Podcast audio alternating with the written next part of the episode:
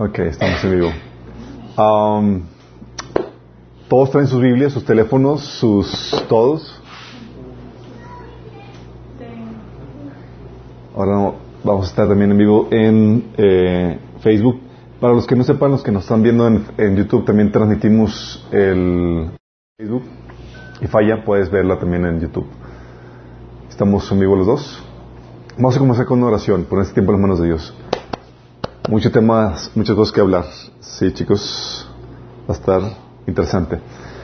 Padre Celestial, damos gracias porque podemos reunirnos aquí, Señor, en tu nombre, Padre, para aprender de ti y tu palabra, Señor. Te ruego, Padre, que, Señor, utilices este instrumento, Señor, me utilices, Señor, para hablar y transmitir tu palabra con claridad, Señor. Espíritu Santo, ven, desciende, Señor, sobre este lugar. Abre nuestros oídos espirituales también los oídos de las personas que nos están sintonizando, Señor. Que podamos entender, Señor, lo que tú enseñas en tu palabra con respecto a este tema tan importante, que es el tema de la autoridad. Te lo rogamos en el nombre de Jesús. Amén. Ok. Hemos estado viendo el tema de la, de la iglesia. Eh, este ya es el, la novena sesión de esta, de esta serie. Um, hemos estado viendo qué onda con la iglesia, porque surgió cuál es la profesión de fe, qué es lo que hace que una persona sea parte de la iglesia, qué parte, qué personas no forman parte de la iglesia. Habíamos visto la importancia de la profesión de fe, de que tienen que tienes que aceptar a Jesús como el Mesías, el Cristo, el Hijo de Dios. Eh, ¿qué, ¿Qué significa el que la esposa sea la, digo, que la iglesia sea la esposa de Cristo? Las implicaciones tan tremendas que eso tiene. Eh, el, pacto, el nuevo pacto, cómo está la iglesia regida bajo el nuevo pacto, no bajo el pacto del Antiguo Testamento, algo muy importante. Habíamos comentado que también el ser miembro, miembro de la iglesia no significa que ya no tengas pecado, significa que tu actitud hacia el pecado ha, ha, ha cambiado. Entonces la diferencia entre un no creyente y un creyente no es el pecado, sino la actitud hacia el pecado y el hecho de que hayan puesto su fe en Jesús para el perdón de sus pecados. ¿Sí? Eh, no somos perfectos, en el sentido de no somos sin pecado, pero sí tenemos una actitud de querer dejar el pecado en nuestra vida, de declarar la guerra al pecado. ¿sí? Hemos visto también que el propósito, ¿cuál es el propósito de la iglesia? Porque el Señor nos dejó aquí, porque nos lleva tan pronto nos convertimos. Y también, ¿qué onda con eh, la definición de la iglesia local? ¿Sí? ¿Se acuerdan que habíamos comentado eso? Que la iglesia local es la pequeña congregación de creyentes que se reúnen periódicamente bajo liderazgo calificado eh, para rendir culto a Jesús y rendir fruto y edificarse, edificarse en la fe para rendir culto a, eh, digo, edificarse en la fe para producir fruto para, para, Cristo. Habíamos comentado eso. También habíamos visto qué onda con la disciplina eclesiástica. Y eso fue lo que vimos la vez pasada. Eh, un tema no muy agradable, pero muy necesario porque eh, ser parte de la iglesia del cuerpo de Cristo significa que te integras a una familia y como tal hay disciplina y hemos comentado lo, indispensable que es el elemento de juicio eh, y de justicia dentro de cualquier organización y que la iglesia no es, no es la excepción a eso. Habíamos comentado que eh, el, habíamos derribado el tabú que se menciona de que no, que no debemos de juzgar a otros, cierto, eh, pero dentro del contexto que se aplica en el pasaje. Si la Biblia dice que, eh, que no nos toque a nosotros juzgar a los que están afuera, sino a los que están adentro y que están en pecado, porque es necesario que la iglesia se mantenga pura. Sí, habíamos comentado la importancia de eso y te invito a que lo veas la sesión pasada. Y hoy vamos a ver un tema que es de los más desconocidos en el cuerpo de Cristo. Es el tema de la autoridad del pastor. Sí, ¿cuáles son, cuál es la jurisdicción de la autoridad que tiene el pastor? ¿Cuáles son las, qué abarca? ¿Cuáles son los limitantes? ¿Qué involucra? Y esto es muy importante porque es un tema muy, muy eh, ignorado y por lo mismo abusado dentro del cuerpo de Cristo. Eh, eso, déjame aclararte esto. Y quiero comenzar con esta pequeña aclaración. No hay una iglesia perfecta, ¿sí? La iglesia, desde la, los tiempos primitivos, eh, cuando se casó con, la, con, con, el, con, el, imperio romano, que comenzó o dio surge, eh, surgimiento de la iglesia católica, se ha desvirtuado y, y, ha habido movimientos de reforma. Tenemos la reforma protestante de Lutero, pero usted solamente reformó nuestro entendimiento, eh, de acuerdo a las escrituras, a lo que implica o lo que se necesita para ser salvo. Pero se dejaron muchos otros temas en el tintero, sin reformarse. temas como qué onda con la escatología, con el estudio de los últimos tiempos, eso no se reformó, qué onda con la forma en que se lleva a cabo la iglesia, no se reformó, entre muchas otras cosas más. Y como, y como cristianos protestantes, como cristianos evangélicos, hemos arrastrado muchas cosas que, eh, que, que, son herencia de la iglesia católica. ¿sí? Hay muchas cosas que no hemos reformado. Y eh, esto es parte de lo que, lo que conlleva, es parte de lo que hemos estado eh, viendo que necesitamos reformar. Entonces, cuando veas estas cosas que ves que tu iglesia no las tiene, no te alteres, es parte de la reforma. La idea es llevarte a un entendimiento para que tú ayudes a promocionar o promover una reforma dentro de la iglesia donde tú vayas. Y hoy vamos a ver el, tema de autoridad. Ese tema lo vimos, vimos todo un taller del tema de autoridad. Eh, está publicado en, nuestro, en nuestra página de, en nuestro página de minaschurch.org, pero también en nuestro canal de YouTube. Es todo un taller de creo que 10 sesiones o 11 sesiones. Y esto solamente es una pequeña sección de ese taller que concierne a la autoridad del pastor y es muy importante. ¿Qué onda con la autoridad del pastor? Los que llevan año, algo de cristianos en, la iglesia saben que hay muchos tabús, hay muchas concepciones que se tienen con respecto a la autoridad del pastor. Ah, se menciona o se dice que los pastores son autoridad espiritual. Sí, es lo que se menciona, lo que se dice. Y que por lo tanto, como son autoridades espirituales, tienen autoridad sobre los asuntos espirituales de la vida de sus congregantes, de sus miembros, de sus ovejas. Ese es el tabú que se, que se menciona. Y por lo mismo se dice, oye, cualquier cosa que tenga que ver con el ámbito espiritual, con el servir a Dios, con, con, con, con las cosas de Dios, eh, tienes que pedirle permiso al pastor. Oye, ¿quieres servir a Dios? Ah, pues como debes servir a Dios, tienes que pedirle permiso al pastor. Oye, ¿quieres formar un matrimonio cristiano? ah, entonces tienes que pedirle permiso al pastor. Oye, abriste un estudio bíblico en tu casa y no lo hiciste sin permiso del, lo hiciste sin permiso del pastor, estás en rebeldía. Todas esas son concepciones que se manejan típicamente dentro de la iglesia. Tal vez tú seas nuevo dentro de, eh, del cristianismo y esto es lo que te vas a encontrar en el argot, en el ámbito cristiano. Sí. Ah, no sé, me he encontrado con situaciones donde pastores, sí, eh, que conozco de primera mano, le han dicho a miembros de su iglesia que eh, le dicen a su miembro, al miembro de su iglesia, es que, me debes obedecer a mí, dice el pastor, antes que tu papá, porque tu papá no es cristiano. Nada más imagínate, al chavo adolescente, eh, todavía no mayor de edad, le dice el pastor que debes de, que lo debe de obedecer más al pastor que a su papá porque su papá no es cristiano. O recuerdo una vez un episodio donde eh, a una de las iglesias que asistía, que el pastor que, el que estaba eh, con el, que estaba pastoreando esta iglesia me estaba comentando en una junta que tuve con él que llegaron los de había un partido cristiano dirigido por eh, por la iniciativa de varios laicos cristianos que querían hacer un partido para formar eh, traer un cambio en la sociedad mexicana y en un congreso de pastores, un congreso de, la iglesia, llegan estas personas y le ponen a sus pies el partido político para que él sea la autoridad espiritual del partido político. Y lo decía como presumiendo de que, ya ves, o sea, ellos están reconociendo nuestra autoridad espiritual de los pastores y es importante que lo reconozcan en México. Y suena bien, suena piadoso, pero es una de las aberraciones más fuertes y más peligrosas que te puedas imaginar. ¿sí? Conlleva desviaciones que son propiamente del infierno. Así de fuerte te estoy, lo digo, y ahorita vamos a ver exactamente por qué. La visión, por lo mismo que tienen muchos pastores, es ejercer dominio sobre todas las vidas y ministerios espirituales de sus congregantes.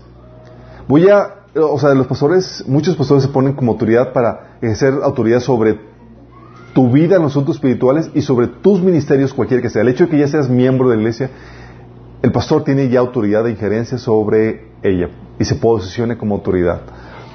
Esto, recuerdo el, caso de, una vez estuve de estudiante eh, dirigiendo una asociación cristiana en la UDEM, donde estudiaba, y era una asociación cristiana, sí. Y yo recuerdo que le mantenía informado a mi pastor, informado nada más, para que orara por mí. ¿sí? Pero se armó una trifulca cuando eh, nos empezamos a, encontrar con la problemática de que varios, varios estudiantes le estaban prohibiendo, su pastor le estaban prohibiendo que formaran parte de la asociación. Decían, llegaban conmigo y me decían, Chuy, es que ya no puedo formar parte de la asociación, el pastor me prohibió que formara parte de ella, entonces ya no puedo formar parte de ella. Sí. Y me sale uno, me sale otro, me sale otro, y dije, es que esto está, esto está mal. Y lo peor es que los cristianos bien intencionados no discernían el error en, en esa situación. ¿Qué fue lo que hice? Hice un ensayo. Y corrió como pan caliente. Hablando de, sí, que hay que someternos a las autoridades, pero bíblicamente las autoridades, de las autoridades eclesiásticas no tienen autoridad sobre todos los asuntos de la vida del creyente. No te pueden decir qué carrera vas a estudiar, ni te pueden decir a qué asociaciones estudiantil participar o, o cuál no, a menos que tenga una connotación moral que la Biblia prohíba claramente. Entonces hago eso y me sientan en la iglesia. Recuerdo mi pastor en, aquel entonces me dice, me dice, Chuy, en una junta que entiende con el hablando ese asunto, ¿involucra asuntos espirituales? Yo me quedo, Manuel, ¿qué asunto de la vida no involucra asuntos espirituales? Todo en esta vida. Y me dice, si involucra asuntos espirituales, entonces debe estar bajo la autoridad de los líderes espirituales de la iglesia. No sé si te das cuenta de lo que estamos el paradigma que se, está, se, sienta y que, está controlando muchos líderes de la iglesia.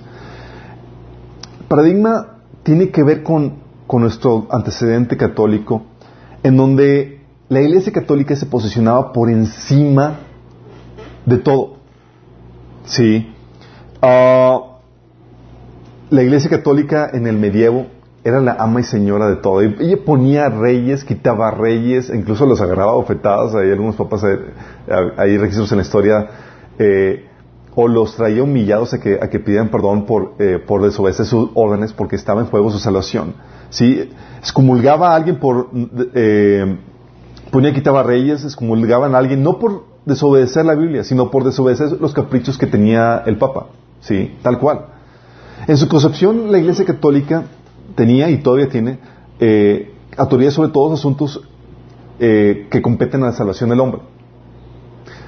Pero cuando te das cuenta que todos los asuntos de esta vida involucran asuntos espirituales, que tú puedes ser inmoral en cualquier área de la vida, la Iglesia Católica se estaba posicionando sobre todos los asuntos de la vida del, del creyente. ¿Sí? ¿Y qué dice la Biblia al respecto? ¿Y qué dice la Biblia al respecto? La Biblia dice, sí, enseña la Biblia claramente que te debes someter a los pastores. Sí. Vamos a ver lo que dice la Biblia. Hebreos 13, 17 dice, obedeced a vuestros pastores y sujetaos a ellos, porque ellos velan por nuestras almas, como quienes han de dar cuenta para que lo hagan con alegría y no quejándose, porque esto no es provechoso. Ok. La Biblia enseña que debes someterte a los pastores. También lo repite en 1 Pedro 5.5, dice, ustedes los más jóvenes tienen que aceptar la autoridad de los ancianos. Los ancianos en la Biblia, cuando ves la referencia a ancianos, está hablando de, los pastores. Pero aquí entra la cuestión, ok, debemos someternos. ¿En todas las áreas de la vida? Sí. ¿En qué, eh, ¿en qué áreas? Violentando implicaría, eh, o sea, violentaría la jurisdicción de otras autoridades. Porque Dios ha puesto a otras autoridades también aparte de las del pastor. La Biblia también te enseña que te sometas a las autoridades, a los ancianos, a los pastores, pero también te enseña que te sometas a los padres. Y te enseña que te sometas a los gobernantes políticos. ¿Sí? Entonces, te enseña que te sometas a varias autoridades. De hecho, te enseña, que te sometas a las autoridades en general. Entonces, cuando te dice que te sometas a las autoridades de los pastores, ¿en qué rango o en qué área se refiere? se refiere a que te debes someter a los pastores por encima de cualquier otra autoridad. Si el pastor dice, por ejemplo, una cosa y mi papá me ordena otra cosa, ¿a quién le debo hacer caso? ¿A mi autoridad espiritual, que es el, en teoría el pastor, o a mi autoridad terrenal aquí en la familia, que es mi padre? ¿A quién le debo hacer caso? Sí. Y la verdad es que muchos batallamos en discernir eso porque trabajamos bajo un paradigma católico. ¿A qué me refiero con un paradigma católico? ¿Sabes? Dentro del catolicismo, cuando se empezó a desviar todo el movimiento de la iglesia y se empezó a salir de las escrituras, empezó a entrar un paradigma en donde se dividía el mundo en dos. partes. Lo espiritual y lo mundano. Lo religioso y lo secular. Sí. Y todo se empezaba a organizar eso. De hecho, Tomás de Aquino dividía la sociedad por rangos de servicio de acuerdo a la jerarquía que tenía. Por ejemplo, la familia era para suplir todas las necesidades eh, carnales, físicas de la persona. Y luego se iba al gobierno que supliera las necesidades de la sociedad eh, de orden, justicia, eh, las escuelas, las universidades, las necesidades intelectuales. Y por encima de todo estaba la iglesia que suplía las necesidades espirituales. Entonces se iba por rangos de acuerdo a, la espiritualidad en, base, en base a eso. La concepción bíblica, sin embargo, nos enseña la Biblia que todas las cosas, en todas las áreas de la vida, involucran a Dios, a sus diseños, sus principios, sus propósitos. Por tanto, todas las áreas de la vida son espirituales. No hay una más que otra. Todas las áreas involucran eso. Entonces no puedes acusar, eh, acusar de, de, una área de la vida como más espiritual que la otra. Es que la, iglesia es más espiritual. No, no, no. También la familia, involucración de divinos, diseño de Dios y es espiritual. De hecho, Dios es el creador de todo lo que hay y Dios está metido en todo. Sí, y tiene la intención de reformar toda la creación a sus diseños y sus propósitos. Y la idea del reino de Dios que se venga a establecer en la tierra, como oramos en el Padre nuestro, es para que se venga a establecer en todas las áreas de la vida. No solamente en una, en una cuestión, en un área. Y muchas cuestiones, muchas personas dicen que eh, que Jesús dijo que mi reino no era este mundo, diciendo que era espiritual, pero no es eso. cuando Jesús dijo que mi reino no era este mundo, significaba que no compartía los valores, diseños y propósitos de este mundo. Cuando la Biblia habla de mundo, se refiere a dos cosas. Uno se refiere a la creación de Dios, buena y redimible, y la otra se refiere a, los valores, las creencias y las prácticas que, son del maligno, que son del enemigo y que se contraponen al reino de Dios. Entonces, cuando Jesús está hablando de que mi reino no es del mundo, está hablando de que eh, su reino, su, eh, su, dominio no comparte con los valores, con las culturas de, que hay en esta tierra. En el mundo, en ese contexto de ese pasaje, los súbditos defienden al rey. En el reino de Dios, de nuestro Padre Celestial, el rey da su vida por sus súbditos. Sí, es muy diferente. Por eso el reino de Dios no, es de este mundo. Entonces aquí es donde vamos a entrar a, esclarecer qué onda que enseña la Biblia con respecto a esto. Pero vamos a entender cuál es el concepto y el diseño original de la autoridad. ¿De dónde viene la autoridad? La autoridad, el primer concepto de la autoridad se menciona en Génesis 1.28, cuando Dios le da autoridad al ser humano. Le dice, luego Dios lo bendijo con las siguientes palabras, sean fructíferos y multiplíquense, llenen la tierra y gobiernen sobre ella, reinen sobre los peces del mar, los aves del cielo y todos los animales que corren por el suelo. Este reine o dominen, en otra versión, es la primera parte del componente de la autoridad. La autoridad es para dominar sobre algo. Y aquí te está diciendo que es sobre los, elementos o la creación que Dios ha hecho. De hecho, Salmo 8, del 4 al 8, te reitera eso. Dice, que son los simples mortales para que pienses en ellos? Los seres humanos para que de ellos te ocupes. Sin embargo, los hiciste un poco menor que Dios y los coronaste de gloria y de honor. Los pusiste a cargo de todo lo que creaste y sometiste todas las cosas bajo su autoridad los rebaños y las manadas y todos los animales salvajes, las aves del cielo, los peces del mar y todo lo que nada por las corrientes oceánicas. Está diciendo que Dios puso todos los recursos de la tierra y toda su creación bajo el dominio del ser humano. Ese es el primer componente de la autoridad, es dominar, ¿sí? Y el otro segundo componente es desarrollar. Génesis 2.15 dice, Dios, el Señor, tomó al ser humano y lo puso en el jardín de Edén para que lo cultivara y lo cuidara. De ahí viene la palabra cultura. La cultura es todo lo que el hombre produce con su trabajo y los recursos de la tierra. Los frutos del hombre, los cuales son un reflejo del orden espiritual interno que está establecido en él. Entonces la autoridad sí es para dominar y desarrollar los potenciales de la tierra, dominar los recursos de la tierra. Pero si te das cuenta, en este concepto, en, este, en esto que enseña la Biblia acerca de autoridad, se le da autoridad sobre los recursos de la tierra, más no se le da autoridad al hombre sobre otro ser humano. No sé si te das cuenta, cuando Dios le dice, pusiste todo bajo sus pies, no menciona, menciona a los, peces, a los animales, pero no menciona a tu prójimo. ¿Por qué? Sí. Y es que yo entra la pregunta, dominar la tierra, desarrollar los potenciales de la tierra, ¿para qué? Y es para realizar un servicio al prójimo. La autoridad que Dios nos ha dado es el dominio de los recursos naturales para el servicio del ser humano. No para el dominio del ser humano, sino para el servicio del ser humano. La Biblia nos enseña que, de hecho, ese es el propósito de la autoridad. Ok, no solamente es dominar y desarrollar los potenciales de la tierra, sino es ¿para qué? Para servir al ser humano. Y esto Jesús nos lo enseñó en Marcos 10 del 42 al 45 cuando dice, los que son tenidos por gran, gobernantes de las naciones se enseñorean de ellas y sus grandes ejercen eh, sobre ellas potestad. Pero no será así entre vosotros, sino el que quiera hacerse grande entre vosotros será vuestro servidor. Y el que de vosotros quiera ser primero será siervo de todos. Porque el Hijo del Hombre no vino para ser servido, sino para servir y para dar su vida en rescate por muchos. Lo que Jesús está diciendo aquí es que la autoridad de la persona, el, propósito de la persona de autoridad es para servir. No es para dominar o subyugar al ser humano, sino para proveer un servicio. Y eso tiene, es muy importante. De hecho, lo reitera Lucas 22, 27 cuando dice que el que dirige debe hacerlo como para servir. Sí. Y es porque el propósito de la autoridad es para realizar uno o varios servicios. Ese servicio al prójimo, Dios quería que uno lo hiciera por amor. Es una expresión de amor del ser humano hacia su prójimo. Por eso tenemos que la autoridad, la esfera de autoridad de cada persona, de cada líder, está limitada al servicio que provee. La autoridad del gobierno, por ejemplo, está regulada por su propósito, por eh, el servicio que provee, que es la de defender los derechos y libertades de individuos, organizaciones y de la nación entera. Para eso se le ha dado los recursos para, para llevar a cabo ese servicio, que es el poder de la espada. La autoridad de los padres, por ejemplo, igualmente es para proveer un servicio, que es el servicio de tutores, el de crianza.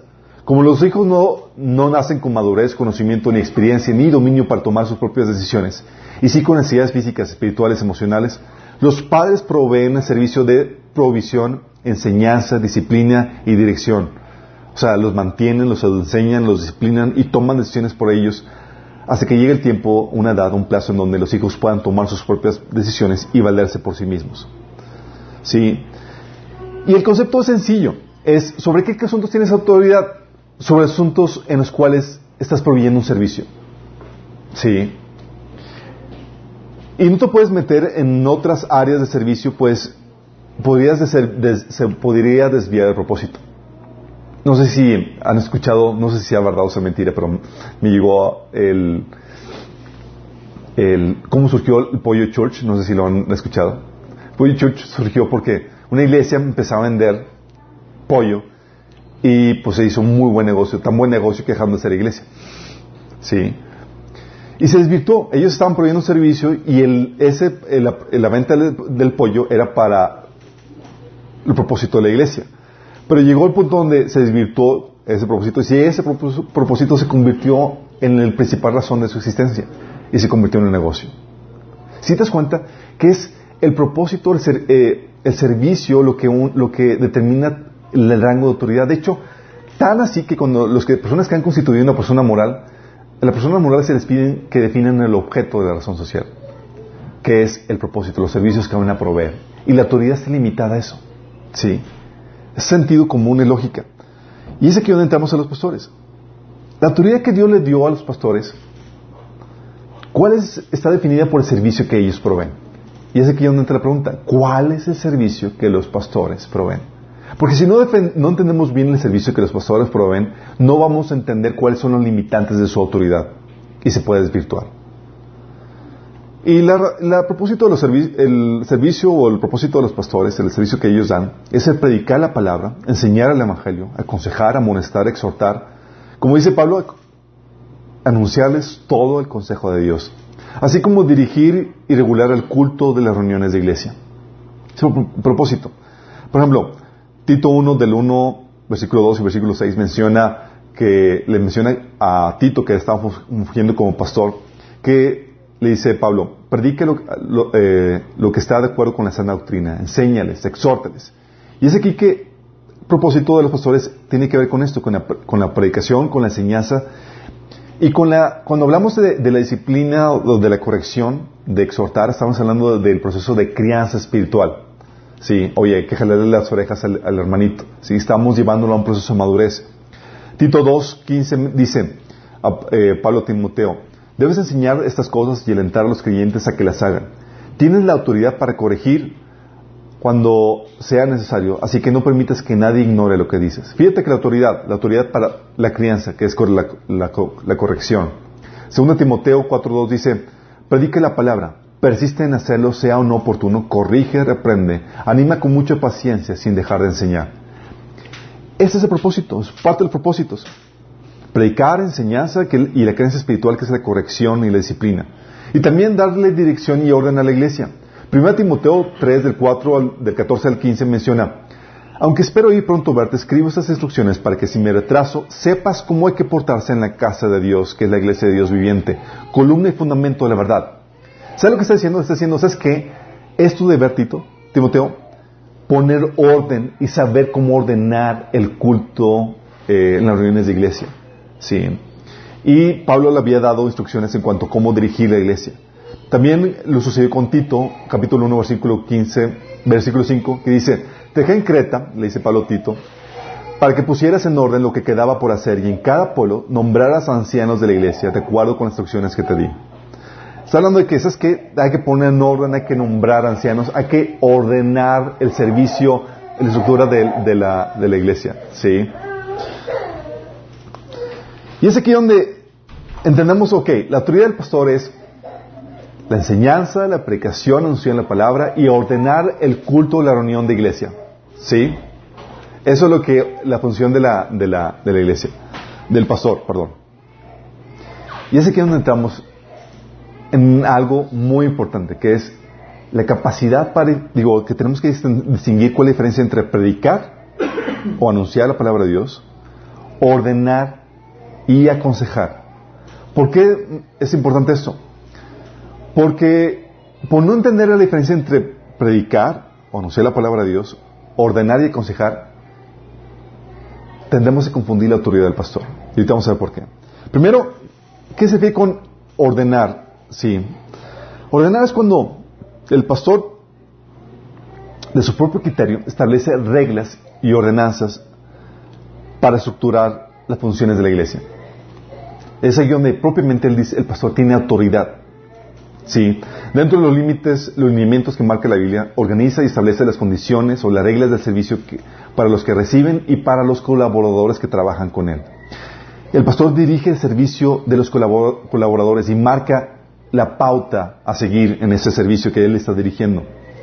1 Corintios 16, del 1 al 2, dice, en cuanto a la colecta para los clientes, Pablo le dice a la iglesia, sigan las instrucciones que di a las iglesias en Galacia. primer día de la semana, cada uno de ustedes aparte y guarde algún dinero conforme a sus ingresos para que no se tengan que hacer colectas cuando yo vaya. Aquí Pablo está dando instrucciones de que hagan esto. Necesito que colecten el dinero una vez el primer día de la semana. Sí, para que cuando yo vaya no tengan que hacerse colectas. Y da instrucciones particulares en cuanto al orden y a las funciones de la iglesia, porque él está como autoridad de Él podría dar instrucciones claras al respecto. Y los pastores tienen autoridad para hacer eso. De hecho, Tito 1.5 es lo que menciona Pablo Timoteo. Dice, te dejé en Creta para que pusieras en orden lo que quedaba por hacer y en cada pueblo nombrarás ancianos e iglesias. Fíjate que le está dando la instrucción de poner orden a la iglesia. Y es aquí donde se organizan y se establecen las condiciones del servicio para los que reciben el servicio de la prédica, de la enseñanza y para los colaboradores de la iglesia. El pastor en estos ámbitos, en el orden eclesiástico, tiene toda la autoridad para poner las reglas de acuerdo a los lineamientos que marca la Biblia. Y a unos asuntos específicos. Sí. De hecho, 1 Corintios 4, 17 le dice Pablo a Timoteo, con este propósito les envié a Timoteo, para que Timoteo pusiera orden dentro de la iglesia. Y es aquí cuando dices, oye, en ese asunto, en el orden eclesiástico, en el orden del, culto, de la organización de la iglesia, en donde el pastor eh, legítimamente ejerce autoridad. Él puede establecer los horarios, puede establecer los lugares, cómo se van a organizar los recursos, eh, a quién se va a distribuir, a quién no, eh, qué tipo de alabanza, qué tipo de organización, incluso hasta el tipo de vestimenta que se requiere. Así como un colegio puede establecer si se lleva uniforme o, si no para que, como un condicionante para que reciba los servicios de enseñanza que, se dan en ese colegio. La desobediencia, por ejemplo, en este, en este ámbito, aplicaría, por ejemplo, a los colaboradores por no seguir las instrucciones del líder en el servicio que realiza. Oye, está el diácono con los, eh, recolectando los, los, las ofrendas y demás, y el pastor dice, oye, vamos a utilizar esto para hacer eh, eh, hacer una construcción o ayudar a tal familia y el diácono no hace caso, podríamos acusarlo de desobediencia. O a cualquier otro colaborador, oye, a los maestros de escuela dominical, entonces que quiero que des este material y no lo dan, se les puede acusar de desobediencia porque están, están desobedeciendo las instrucciones de la persona o de la autoridad, autoridad establecida para esta área que es la organización de la iglesia. ¿Sí? Y en esta cuestión no puedes tú hacer algo en nombre de, del pastor o de su ministerio en desobediencia a él. No puedes. Eso se catalogaría desobediencia dentro de la iglesia, dentro de la Biblia. También se podría aplicar desobediencia, considerar desobediencia al a la congregación en general por no seguir las condiciones del servicio provistas por, por el pastor. Oye, que para entrar aquí te estábamos diciendo es que necesitamos que vengas en ropa decente. Y el pastor determina, ¿sabes qué? Quiero que las mujeres lleguen ropa eh, dos dedos arriba de la rodilla, por poner un ejemplo. Y no sucede eso, tiene la autoridad para restringir la limitante en eso. Porque está dirigiendo el, orden o el culto en ese sentido. Puede establecer los horarios, puede establecer las formas, la vestimenta, la forma de participar. Oye, que hay una actividad especial en la cual se requiere una cuota de, cooperación, tiene autoridad para recolectarla, tiene autoridad para, para incluso limitar el, el ingreso o no a tales, a, tales eh, eh, actividades. Y aquí dice que uno dice, oye, pero si no me gustan las condiciones que pone el pastor, la cosa sencilla es cámbiate de iglesia, si acaso no te gusta. ¿sí? O sométete, que sería lo más sencillo. Hay condicionantes o reglas que ponen los pastores que son muy particulares o tienden a ser abusivas. Y tú tienes que discernir si vale la pena someterse a eso o cambiarse de iglesia. Esto es aquí donde el pastor, en esta cuestión, ejerce autoridad, donde puede ordenar. Entonces tú dices, oye, ¿en qué asuntos el, pastor puede ordenarme algo? Solamente en asuntos de la, del culto o de la actividad de la iglesia local. Fuera de eso, no puede ordenar. Sí. Solamente dentro de la iglesia local para ordenar las actividades y las condiciones de servicio que, él provee como, eh, eh, como pastor en su servicio de enseñanza. Predicar, sí. Predicar tiene confundirse porque se piensa que el pastor tiene autoridad, pero no. Aquí cuando predica es, no tiene el pastor es, toma la, actitud de, no tengo autoridad, pero te anuncio lo que Dios dice. Y es aquí donde el pastor anuncia los principios y mandamientos de Dios para las diferentes áreas de la vida. Y muchas veces por, anunciar los mandamientos de Dios para las diferentes áreas de la vida, la gente piensa que es el pastor el que está ejerciendo autoridad sobre los diferentes ámbitos de la vida, pero no es así. El hecho que Dios anuncie cómo se debe llevar a cabo las funciones o eh, las ordenanzas que Dios estableció para la familia no significa que el pastor sea autoridad en los asuntos de la familia. El hecho de que el pastor te anuncie eh, cómo debe llevar los principios que Dios estableció para el gobierno, para el, negocio, no significa que el pastor esté posicionado sobre esos asuntos. Él simplemente te anuncia lo que Dios enseña en su palabra. Es aquí donde Pablo, por ejemplo, en Corintios menciona, y es lo que, lo él marca, dice, mando, no yo, sino el Señor. En 1 Corintios 7:10. Sí, en otra versión dice, a los casados les, les doy la siguiente orden. Dice, no yo, sino Cristo. Aquí es donde te marca, te dice Pablo, y lo marca muy bien, es, no soy yo el que está ordenando, no soy yo el que tengo autoridad. Es Cristo el que te está diciendo y yo soy el vocero de Él. Sí, es muy diferente ejercer autoridad. Ejercer autoridad como ya lo definimos, es sobre los asuntos eclesiásticos, los asuntos de la iglesia, en los que él puede ordenar. Pero aquí Pablo sabe que en asuntos de familia o en asuntos de, matrimonio, él no tiene autoridad, son asuntos que fuera su competencia como autoridad, pero él te anuncia lo que Dios dice con respecto a esas temáticas. Y en esta situación, aplica la disciplina eclesiástica cuando no se, eh, cuando no se obedecen los mandamientos específicos establecidos para esos asuntos de la vida. Si eh, se establece la disciplina eclesiástica por desobedecer la palabra de Dios, en pocas palabras.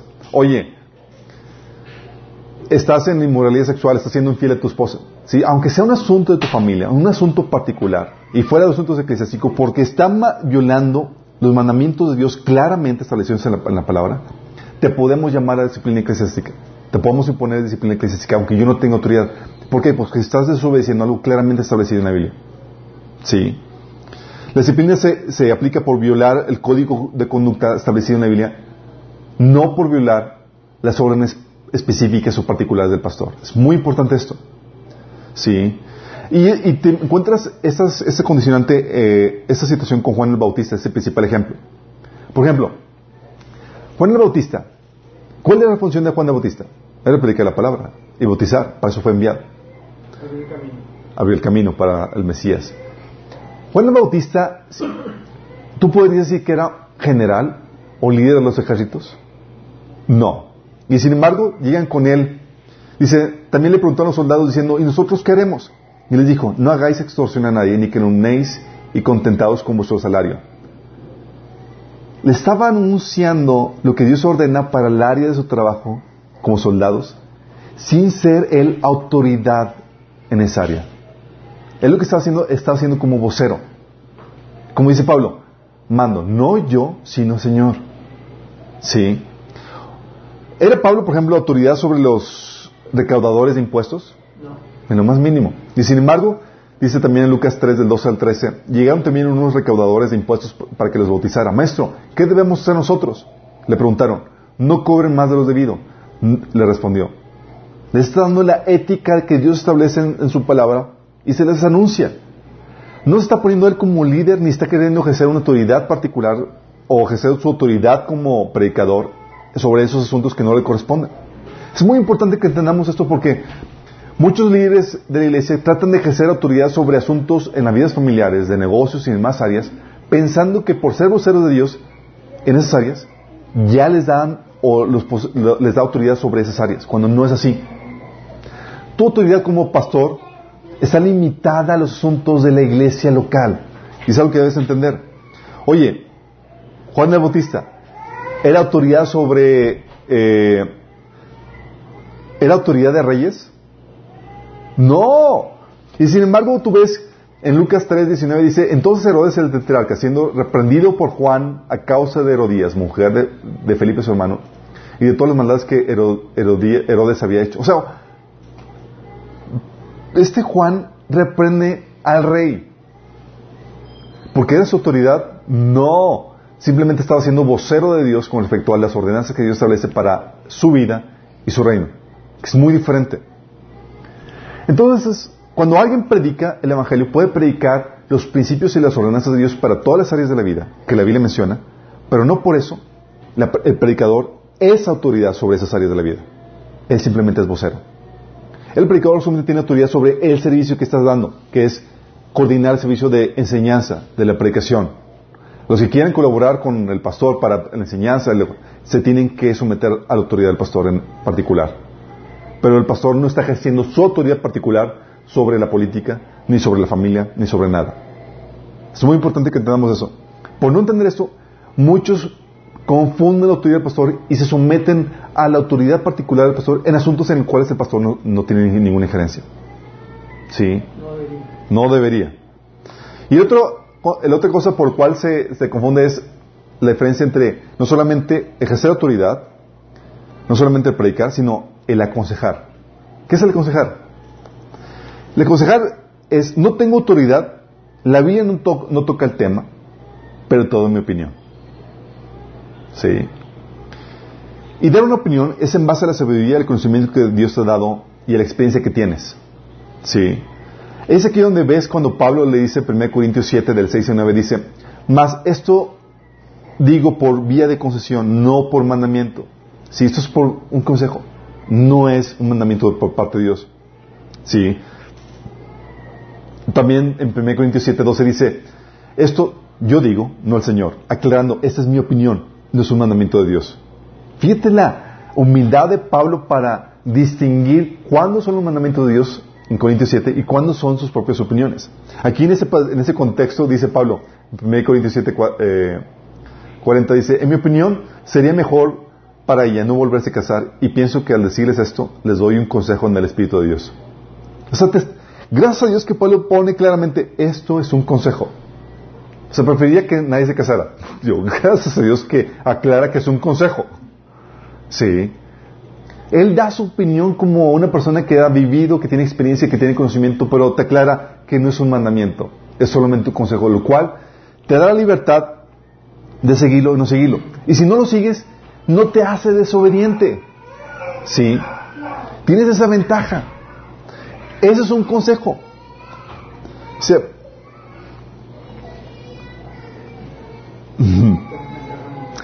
esto es como, por ejemplo, ¿quién le quiere ayudar al gym? ¿Sí? ¿Alguien? ¿Les ha tocado estar bajo el entrenamiento de un entrenador de, que les pone el, los rutinas y eso? Los que hemos estado, ¿por qué nos sometemos a, a las rutinas que nos ponen? Porque sabemos que Él sabe y reconoce ese conocimiento que tiene y te sometes voluntariamente a eso. ¿Sí? Algo sí sucede con la iglesia. Sabes que, oye, yo quiero eh, tu nivel de crecimiento de modo es como la... Ah, sí, me, someto voluntariamente a eso. Por eso la ordenanza de Pablo someterse a los pastores. ¿Sí? Entonces, en la cuestión de aconsejar, chicos, no aplica la disciplina eclesiástica. Un pastor te puede dar un consejo, oye, hijo, no te cases con esa chica, no creo que te convenga. Es un consejo. Sí.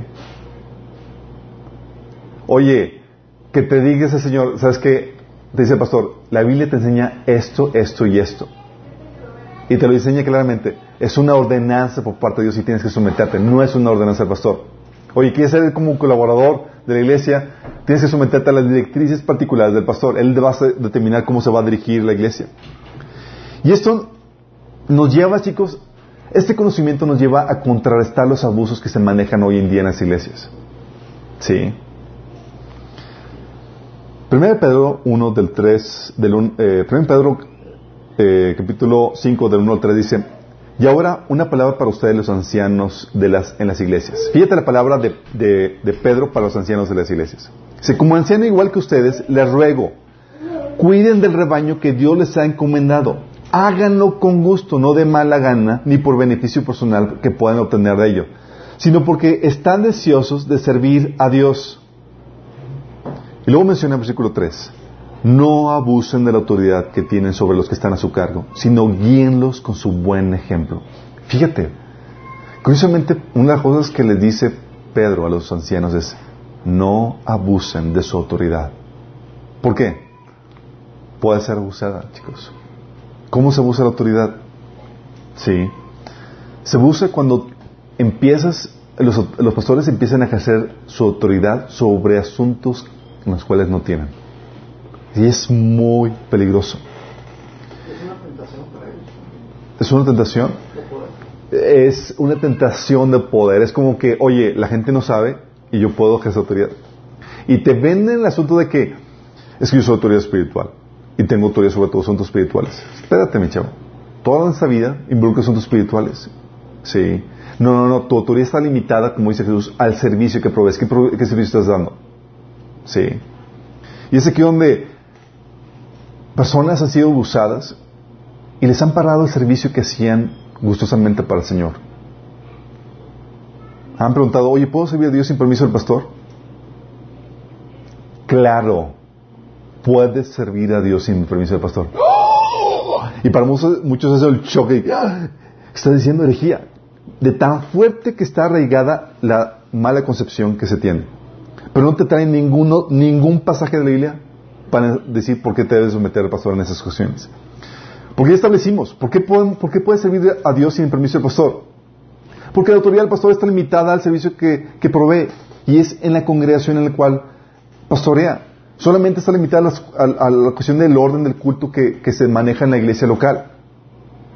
Pero tú sabías que puedes servir a Dios en cualquier área de la vida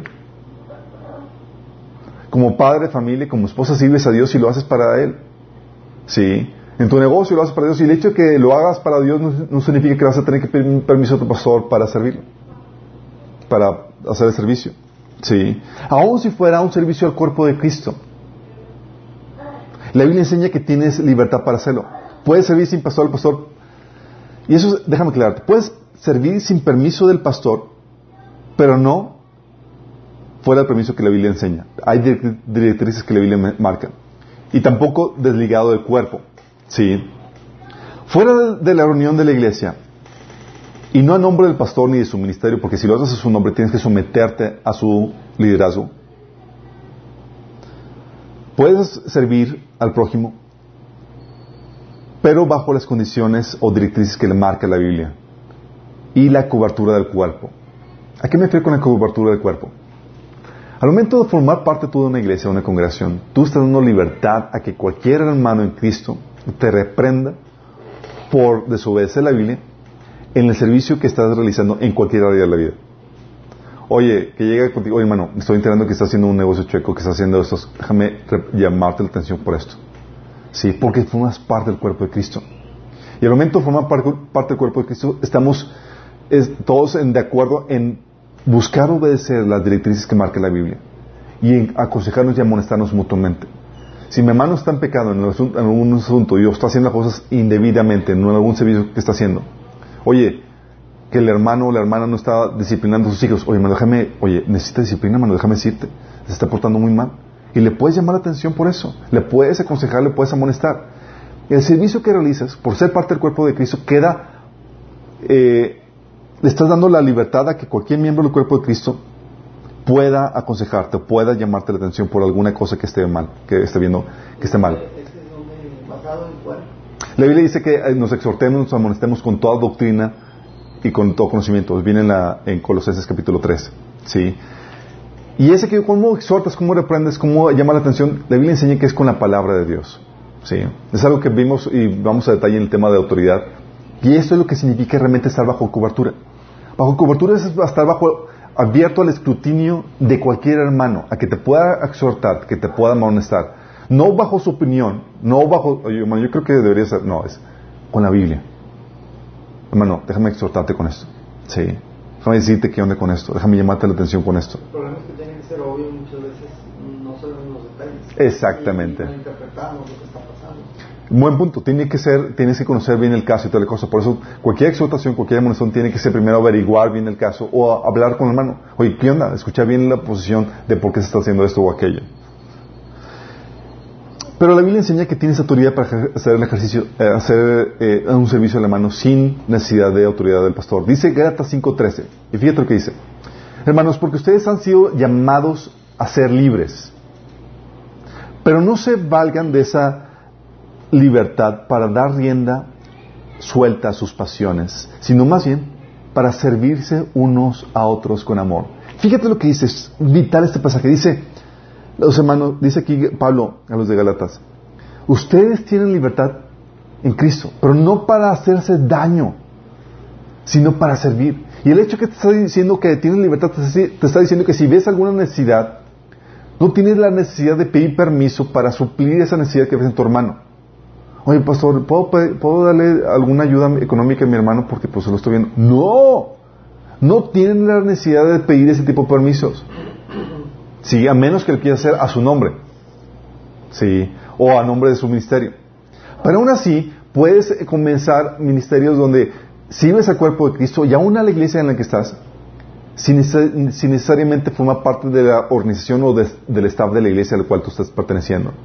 Ha habido ministerios, iglesias en donde eh, el ministerio de niños, por ejemplo, dirigidos por eh, personas que han tenido el llamado y la vocación para hacer eso y lo profesionalicen hasta el punto que empiezan a dar servicio a otras iglesias. Y la iglesia donde van, el pastor, por no entender las directrices que marca la Biblia con respecto a su autoridad, le dice, decide qué vas a hacer, porque aquí no puedes servir a otras iglesias si estás trabajando aquí en, en esa iglesia. Y trata de ejercer autoridad sobre su ministerio. Sí, y le empieza a marcar que no puede ser otra cosa el cuerpo de Cristo porque, está, porque el pastor quiere controlar el ministerio de ese, hermano. Bíblicamente no es correcto. Sí, es cierto, hay directrices que la Biblia marca para ciertas funciones como la función del pastor o la función del diácono y que se deben de respetar. Pero fuera de esas directrices, la Biblia marca y enseña que debes de motivar a que se ejerzan los dones y los, y los frutos del Espíritu con libertad. Oye, que tienes el don de profecía, que se ejerce con libertad. Que tienes el don de servicio que se ejerce con libertad. ¿sí? Y el ejercicio con libertad significa que puedes servir al prójimo, que puedes servir a los demás. Y eso es muy importante que, que tengamos en mente porque muchos cristianos piensan que van a poder presentarse delante de Dios con la excusa de que, con las manos vacías y con la excusa de que, Señor, es que mi pastor nunca me dio permiso. Y no va a haber tal cosa. El Señor te va a decir si eres malo y negligente. Porque la palabra es clara con respecto a lo que Él te ordena. Déjame decirte esto, que cuando donde manda capitán, no gobierna marinero. Y si el capitán dice que busca fruto de ti, que produzcas fruto y que sirves a tu hermano en amor, no hay más que preguntar. Oye, si te corran de la iglesia por servir a tu hermano, que te corran. Tú tienes que, porque estás, te están corriendo por, hacer la voluntad de Dios en, tu vida, en ese sentido. Sí. Oye, y entonces, el concepto de que no tiene autoridad eh, los, pastores sobre todos los asuntos espirituales de, mi vida? Así es. ¿Sabes qué implicaría que un pastor tuviera autoridad sobre todos los asuntos espirituales de tu vida? Implicaría que tú serías su esclavo. Porque todo en, tu, la vida involucra asuntos espirituales. Dime qué asuntos no, no involucran los principios de Dios, o los diseños de Dios, o los propósitos de Dios, o en qué asuntos de la vida Dios no está metido. En todos. Y al momento de decir un pastor que soy, yo soy tu autoridad espiritual sobre todos los asuntos espirituales de tu vida, te está diciendo, tú eres mi esclavo. Cuidado. Cuidado con eso. Dice la Biblia, 1 Corintios 7, 23, por precio fuisteis comprados no os hagáis esclavos de los hombres. Fíjate que es un mandamiento. Eso significa, chicos, que la autoridad del pastor está limitada. Y hay asuntos en los cuales tienes que someterte a la autoridad del pastor. Al igual que hay asuntos limitados, obviamente, de la autoridad, asuntos de, eh, de, la casa, de la familia, donde el padre tiene autoridad limitada a esos asuntos. Vas a la universidad o la escuela y los líderes de la universidad o la escuela, los maestros, tienen autoridad limitada a su función. Y así te vas sometiendo a las autoridades limitadas de las diferentes esferas de la sociedad. Y aún así, déjame aclararte que tú tienes libertad en, algunos asuntos en tu vida para tomar tus propias decisiones, aunque estés viviendo incluso en la casa de tus padres. Por ejemplo, la Biblia te enseña que tienes libertad para saber, para escoger qué creer, libertad de conciencia. Y está, está defendido no solamente por la Biblia, sino también por la Constitución. Nadie te puede obligar qué creer o qué no creer. Y ya cuando eres mayor de edad, tienes libertad sobre asuntos como con quién casarte, eh, cómo dirigir tu familia, etc. Hay asuntos en los cuales tienes total libertad. Y la única autoridad que está sobre ti es Dios en esos asuntos. ¿Sí? Y eso es muy importante, chicos, porque por no entender eso, eh, permitimos el abuso. Hay muchos pastores que ejercen o tienen, eh, cometen abusos, pero es por la ignorancia que hay de por parte de nosotros. Y vamos y pedimos permiso para formar parte de tal o cual asociación estudiantil, por ejemplo, cuando eres estudiante, cuando el pastor no tiene ni siquiera injerencia en eso. O pedimos permiso para andar con, de novio con tal o cual persona. Espérate, mi chavo. Sí. El pastor solamente te puede decir cuáles son los lineamientos que Dios estableció para el noviazgo y para el matrimonio y que te pueda aconsejar, te pueda amonestar a que escoges a una persona cristiana, pero no te puede decir si andas con tal o cual chica. No es un asunto que le, que compete a él. Te puede dar un consejo, pero no te puede dar una orden. Te puede predicar la palabra de Dios, pero no, tiene autoridad sobre ese asunto. Hay muchos que piden permiso para tener un estudio bíblico en casa. Pues ¿puedo abrir un estudio bíblico en mi casa? No te necesitas a menos que lo quieras hacer como parte de la iglesia. También hay muchos que piden permiso para invitar a hermanos de la iglesia a una actividad cristiana, pues puedo invitar a, es que voy a hacer un evento y pues van a hacer, y pues no quiero invitar a la iglesia. Déjame aclararte esto.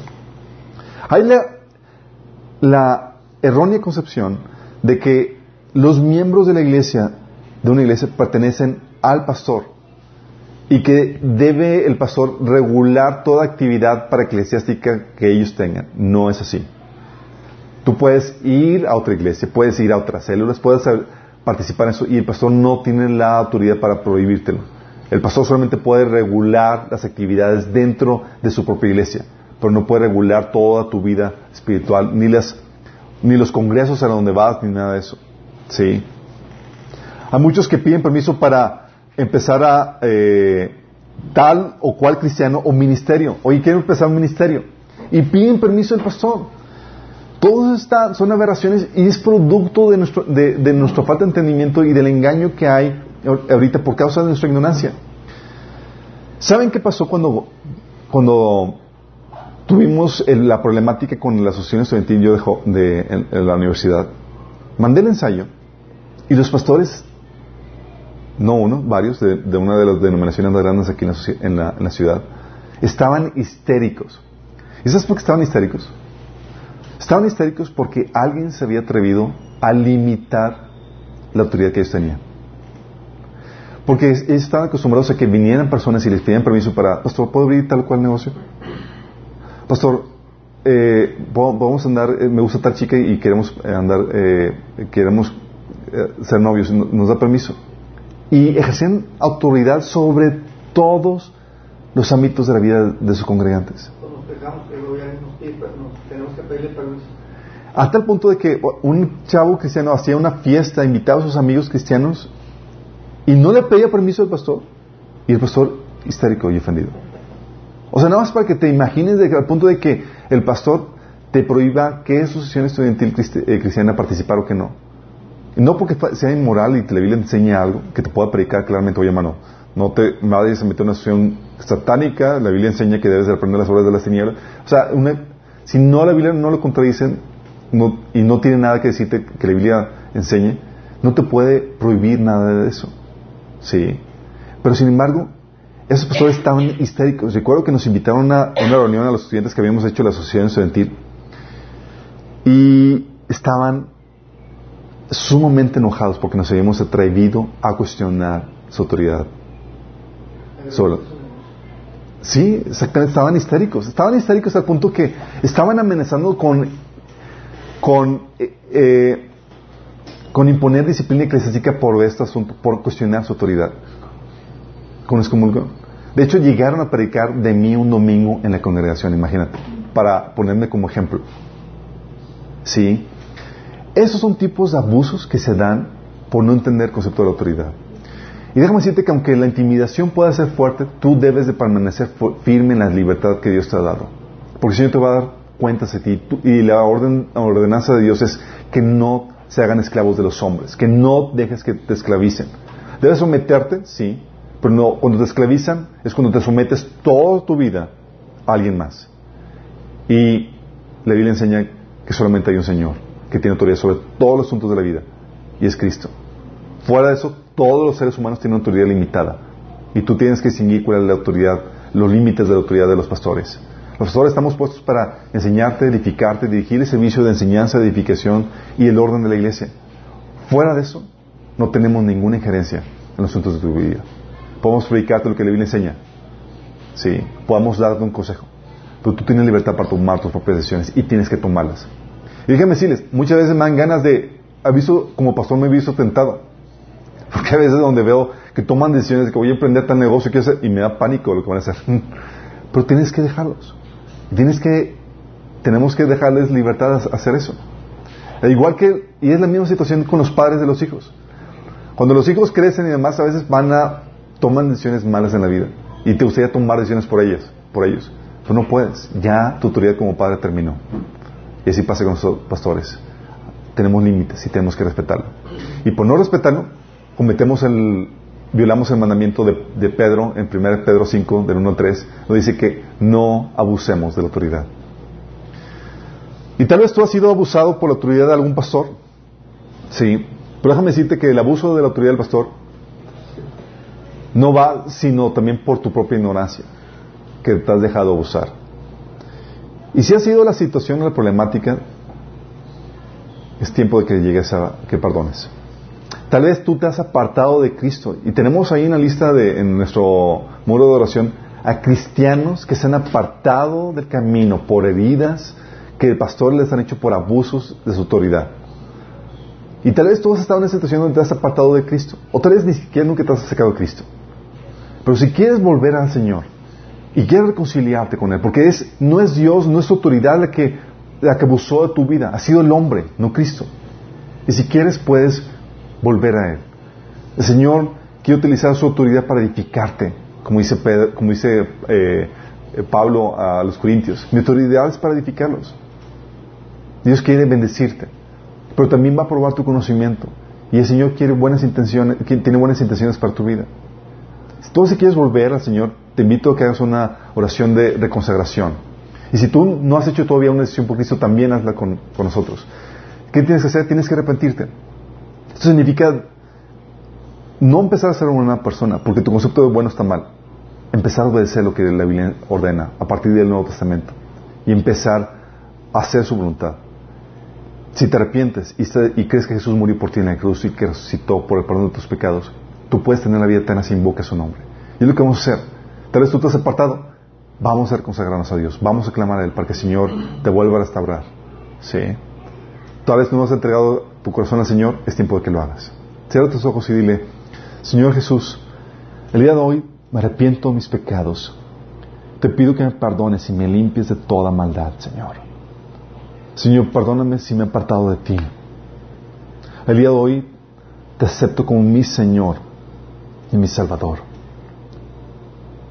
De hoy, Señor, invoco tu nombre para que me salves y me selles con tu Espíritu Santo. Amén. Si tú hiciste esto, es el primer paso. Y vas a, a saber que lo hiciste de corazón si, uno, empiezas a leer la Biblia diariamente. Y dos, empiezas a congregarte. Si no haces por lo menos esas dos cosas, sabes que no has tomado una decisión de, arrepentirte, de arrepentimiento todavía. Y los que estamos, el resto de los demás, ¿cómo hemos estado? ¿Hay pastores que han abusado de, ti? ¿Has dejado que en tu ignorancia abusen de ti? Si esa es la situación, Quiero que cierre los ojos, quiero hacer una oración por, los que nos sintonizan y por los que estamos aquí. Quiero pedirles perdón por a nombre de los pastores que los han abusado. Te pido que nos perdones. El Señor nos ha puesto como autoridad seres falibles, personas que fallamos. Quiero pedir que nos perdones. Pero déjame decirte que el Señor utiliza todas esas cosas, todos esos abusos para tu bendición. Déjame orar para que el Señor utilice eso que has sufrido, esos abusos, para que lo utilice para tu crecimiento, para, tu madurez. Porque lo que el enemigo quiere hacer para mal, a los que lo aman, a los que aman a Cristo, Dios lo utiliza para bendición. Padre, te debo, Señor, por los hermanos, aquellas personas que han sido abusados, Señor, por la autoridad de los pastores. Señor, personas que han dejado de servir, personas que han terminado relaciones, personas que han roto, Señor, con lazos familiares, incluso por, por caprichos de los pastores, Señor, ejerciendo autoridad en asuntos que no les competen, Padre. Señor, y en este momento, Señor, te ruego que esos abusos, Señor, que han afectado la vida de muchos, que tú en la vida de esas personas que han decidido hoy volver a ti, Señor, que han decidido perdonar a sus pastores, que lo utilices para bien de ellos. Que lo que el enemigo querido sea para mal, lo transformes en bien. Y los bendiga, Señor, por causa de eso. Y desate ese propósito, Señor, en sus vidas a causa de eso. Bendícelos, Padre. Te lo ruego en el nombre de Jesús. Amén. Tema muy importante, porque sí sabemos cómo se debe manejar la iglesia, que es el tema que estamos viendo en esta serie. Nos vemos el próximo domingo, misma hora, mismo canal. Lunes, reunión de oración, los que nos quieran acompañar la oración es muy importante, chicos. Los invitamos a que nos acompañen. Y el martes continuamos con la escatología y estamos por terminar. A los que dejaron de asistir, les invitamos a que vuelvan a venir. Añadimos nuevo material muy importante. Entonces, eh, el partir del próximo martes vamos a ver el nuevo material. Y miércoles seguimos con ya la última eh, sesión de desintoxicación sexual para terminar esta serie. ¿Sale? Vamos al próximo domingo.